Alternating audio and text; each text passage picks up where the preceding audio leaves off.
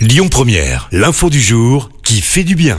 Et ce matin, on reste près de chez nous avec un beau geste de la région à l'occasion des fêtes de fin d'année.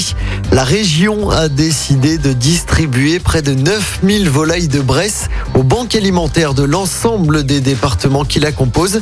Le but, aider les familles en situation de précarité, mais aussi les éleveurs de volailles touchés fortement par l'impact de la crise sanitaire. Et avec les confinements et les fermetures de restos l'année dernière, c'est simple, ils ont dû congeler les volailles.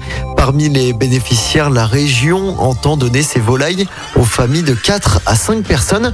Le tout avec bien évidemment des recettes hein, pour avoir des idées de comment la cuisiner.